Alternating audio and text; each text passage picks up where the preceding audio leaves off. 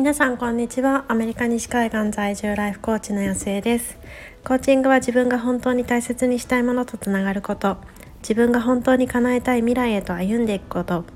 コーチングで心を整えることが体が疲れたらマッサージを受けるのと同じぐらい当たり前になって大切にしたいものを大切にして本当に叶えたい夢に進んでいき自分も周りも幸せにできる人を増やしたい。そんな思いでコーチングについてお話ししています。え今こちらは6月の1日いよいよ6月に入りました。の木曜日の夕方5時を少し過ぎたところです。ちょっと今日朝からバタバタしていたのでこの時間になってしまったんですけれどもちょっと,、えっと今日からちょっと新しい挑戦をすることになってで詳しくはまたちょっとあのインスタでも含めてのお知らせしていきたいなっていうふうに思っているんですけれどもその、えっと、一番初めのこうミーティングがもうちょっとで始まるのででちょっとまあ日本とのやり取りがちょっと多くなるのかなっていうことでその時間帯になるんですけれども、まあ、それで、あ、今日からだからっていうふうに言って夫が珍しくこんな時間に娘を連れてあの公園に行ってしまったのでというかまあお兄ちゃんはちょっと今ジムナスティックなんですけど。ポコッとちょっと空いたのでこの間にあのスタイフを収録したいなっていうふうに思います。で今日は、とねベビーシッターをあの使うことにしましたという話をしてみたいなっていうふうに思います。もう私、えっと、子供が8歳と6歳なのでベイビーではないんですけれどもあのまあ2人とも普通に学校に行ってるんですよね。なのでなんかもっともっとちっちゃい本当にこうベイビーだった時でプレスクールとかもまだあるかなないかなぐらいの時にはベビーシッターたまにあのお願いしてたんですけれどもまあちょっとあのいろいろコロナであんまりこう人に家に入ってほしくないっていうのもあったりですとかまあそもそも学校に行ってるからっていうので、ま、ちょっとあの何て言うんでしょうご無沙汰してしまっていたんですよね。でもなんかなんだろうなこう学校に行ってるからと思ってだってそれそれで自分の時間ある程度確保してるしと思ってだから別にどこかに出かけるわけじゃないからあの自分で何とかしようっていう風にやってたんですけれどももうさすがにちょっと私もその夫ももうかなりこう手がパツパツになってきてしまっていてでもなんかこう新しい私がチャレンジを今月からするにあたってでさらにパツパツになるっていうことになってあどうしようかっていう風に言っていた時に私の方から夫にちょっとあのベビーシッター使うことも検討しまた検討してみようよっていうこうオファーをしてみたんですよね。でじゃあどういうふうに何を手伝ってもらおうかっていうふうにいう話になった時にやっぱりもう、まあ、年齢が年齢なので遊んでてくださいねっていうこうオファーってあんまりないと思うんですよね。じゃあじゃあ何なのっていうふうに言われるとやっぱりそのこちらアメリカって特にそうだと思うんですけれどもその習い事の送迎とあと学校のピックアップまあ息子はスクールバスがあるんですけれども娘はないので、まあ、その辺りのちょっとあのを依頼できるとかなり楽になるんじゃないかなっていうこう話をしてたんですよね。ただまあ多分同じ感覚の方多いと思うんですけれどもやっぱりこう運転をしてもらうっていうと本当にその人大丈夫なのとかやっぱりこうねあの何て言うんでしょうこういう分け方をしてらしたらいけないのかもしれないけどでもやっぱり日本人に比べたらやっぱり繊細さってあのちょっと、うん、そこまでだと思うしこう大切な子供をまあ、ある意味運んでもらう。っていうのってなかなかこうハードルが高いなっていうふうに思ってたんですよね。でどうしようかなってずっとあのずっと私自身は誰かにお願いできたら本当に楽だなって思いつつ でもやっぱりこう安全のところを考えてやってたんですけれどもでもこういうふうになんか誰かにこうお願いしたいなっても思ってる時点でもう私って多分その運転中かなりなんか気がせっているというか早くあれしなきゃこれしなきゃとかなんかいろいろ多分考えてることも多いしでなんとかやろうとするとやっぱりこう睡眠がちょっと眠気があったりとかもするかもしれないしやっぱりこう自分でも危ないと思うんですよね。だからやっぱりこう時間を生み出していくためにもう何かしらこうやんなきゃいけないよねということでもうついにそのベビーシッターさんにこう送迎を来週からお願いすることになりました。でなんかどうしようかっていうふうに言っていてやっぱりこうまあ最低限その誰かの紹介してくれる人大丈夫な人っていうのがいいよねっていう話をしてたんですけれどもたまたまなんかそういう目で見てなかった方がいたんですけどああの人にお願いできたらすごく私たちも安心だよねっていう人が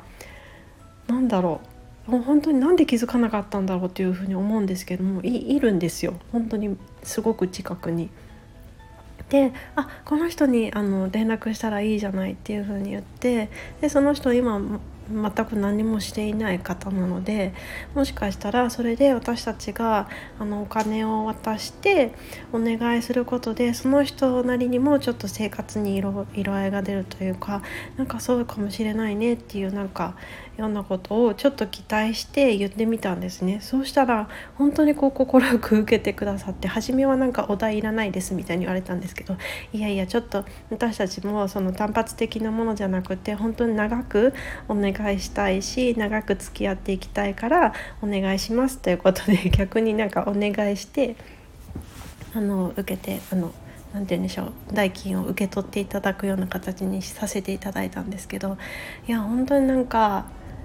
なんだろうこういろんなお金の使い方をしてきたけどやっぱりその時間を生み出すためにそしてなんか相手の人相手もなんか喜ぶような形で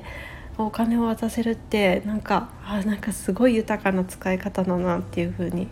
なんだか改めて思いました。からなんかこう自分でやんなきゃいけないなっていうふうに思い込んでたりとかいやもうそもそも学校があるから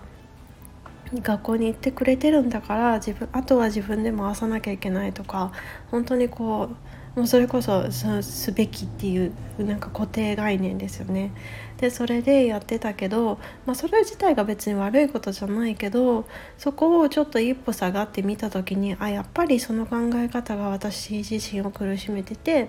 であの時間を生み出すことにそろそろちょっとお金を使って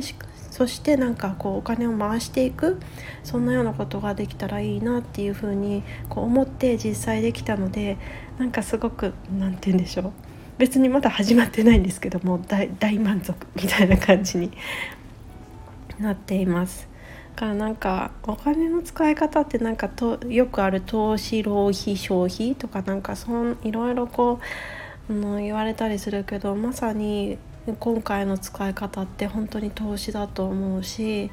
それでこう何よりも大事なこう時間が得られるしかもこう誰も犠牲になってない別に子供たちもすごい大好きな方なのでその人と一緒にであのベイビーちゃんもいるのででベイビーと一緒になんかこう車でこう行き帰りできるっていうのも子供たちも嬉しいしそのお母さんもあの極力負担にならないようにこっちってあのスクールのピックアップとかってあのドライブスルーなんですよね。だからもしその赤ちゃんが寝てたりしても起こさずにちゃんとできるようにそれは整えてあるしそう考えるとあそうしかもなんか私たちも本当に助かるしでやっぱり助かって時間ができてくると私自身のことあの心の余裕も出てくるしそうするとこう家族にとってもハッピーに絶対なりますよね私がギーギー言ってたらなんか本当にこう家の中ギスギスするんで。そうだからいや本当になんか、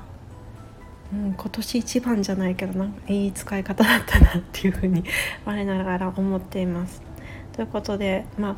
日本だともうもっともっと難しいと思うんですよね。なんか人に手伝ってもらう。しかもそれをお金を払って手伝ってもらう。どうしてもなんか心の問題と同じような感じでこう家族の中だけ家族の中でどうにかしなきゃいけないで特にそのお母さんだったら私が何とかしなきゃっていうふうに思って本当に苦しんでもう大変な感じでこうやってる方多いと思うんですけれども、まあ、せっかくにアメリカにいてベビーシッターもすごく普及してるし、まあ、結局アメリカ人じゃないんですけど今回お願いするのは。でもなんか制度として整ってるからここで私たちもその外の力を借りる家族だけで頑張りきらないっていうまあいい練習にもなるしそうなんか子どもたちにとってもそれが当たり前なんだっていうふうに思うと自分だけで頑張んなくていい人の力を借りていいんだっていうなんかいいお手本にもなると思うんですよね。だからまあ譲れないものってやっぱりあってで私やっぱり考えた時にご飯作りとかそういうものはやっぱりあの自分でやりたいなっていうことがあったので、まあ、今回は子どもたちの送迎の部分っていうことになったんですけれどもそうなんか譲れない部分を考えつつもでもその人の手を借りる自分だけで抱え込まない